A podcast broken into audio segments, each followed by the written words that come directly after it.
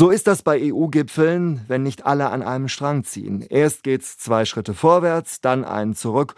Ja, und am Ende wird versucht, noch zu einem Ergebnis zu kommen. Und einer ist am meistens dagegen. Dieses Mal ist es mal wieder der ungarische Regierungschef Viktor Orban. Erst wollte er die Aufnahme von Beitrittsverhandlungen mit der Ukraine verhindern. Durch einen Trick umging die EU sein Veto. Das legte er dann heute Nacht beim Thema Geld ein. Die 50 Milliarden Euro Hilfe der EU für die Ukraine ist dadurch erst einmal blockiert. Heute wollen es die Staats- und Regierungschefs auf dem EU-Gipfel nochmal probieren, zur Not dann eben ohne Ungarn. Die Rolle von Viktor Orban auf dem EU-Gipfel, die will ich jetzt mit Andreas Bock einordnen, Politikwissenschaftler und Ungarn-Experte beim European Council on Foreign Relations.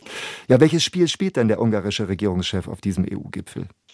Ja, das ist ein tatsächlich sehr undurchsichtiges Spiel. Also Zunächst denke ich, dass Orban mit dem Blick gestern auf diese Entscheidung zum Start der EU-Beitrittsgespräche mit der Ukraine nicht völlig isoliert dastehen wollte in dieser Frage. Da war einfach die Tragweite dieser Entscheidung wohl zu groß.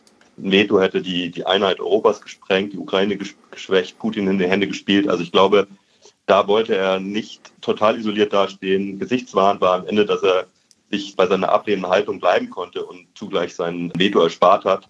Ich denke, es ist wirklich hervorzuheben, dass mit der Beitrittsperspektive für die Ukraine die EU ein klares Bekenntnis zur Westintegration des angegriffenen Landes abgegeben hat. Und jetzt geht es um die Finanzhilfen und ähm, es ist wirklich sehr seltsam, weil eigentlich äh, haben alle, sind alle davon ausgegangen, dass man an, zu einer Einigung bei den Finanzhilfen für die Ukraine kommt und dass eher die Beitrittsperspektive der Ukraine blockiert bleibt. Mhm. Also das ist durchaus seltsam. Jetzt blockiert er die 50 Milliarden Euro Hilfe für die Ukraine. Ähm, nehmen wir mal an, Orban pokert. Denn da sind ja noch 12 Milliarden Euro für Ungarn, die die EU-Kommission weiterhin blockiert. Also Geld gegen Enthaltung, ist das der Deal, den Orban anstrebt? Das kann man so sehen. Also auch im Vorfeld dieses Gipfels wurden ja 10 Milliarden freigegeben von der EU-Kommission. Da hieß es zwar, dass Ungarn die Bedingungen erfüllt hat, aber trotzdem ist die Nähe zu dem Gipfel schon sehr seltsam. Also da gibt es aus meiner Sicht durchaus einen Zusammenhang. Und ich glaube jetzt auch im weiteren Verlauf, also es gab, soll jetzt einen, einen Sondergipfel geben im Januar. Und in diesem Vorfeld gibt es natürlich Verhandlungen. Und da kann ich mir vorstellen, dass auch dann Geld eine Rolle spielt und dass vielleicht darüber dieses Veto, diese Blockade von Orban in dieser Sache gelöst werden kann. Der ungarische Regierungschef Viktor Orban hat ja einen wichtigen Verbündeten verloren, nämlich Polen. Der neue Ministerpräsident Donald Tusk ist ganz klar EU-freundlich. Was bedeutet das für die ungarische Position auf diesem Gipfel?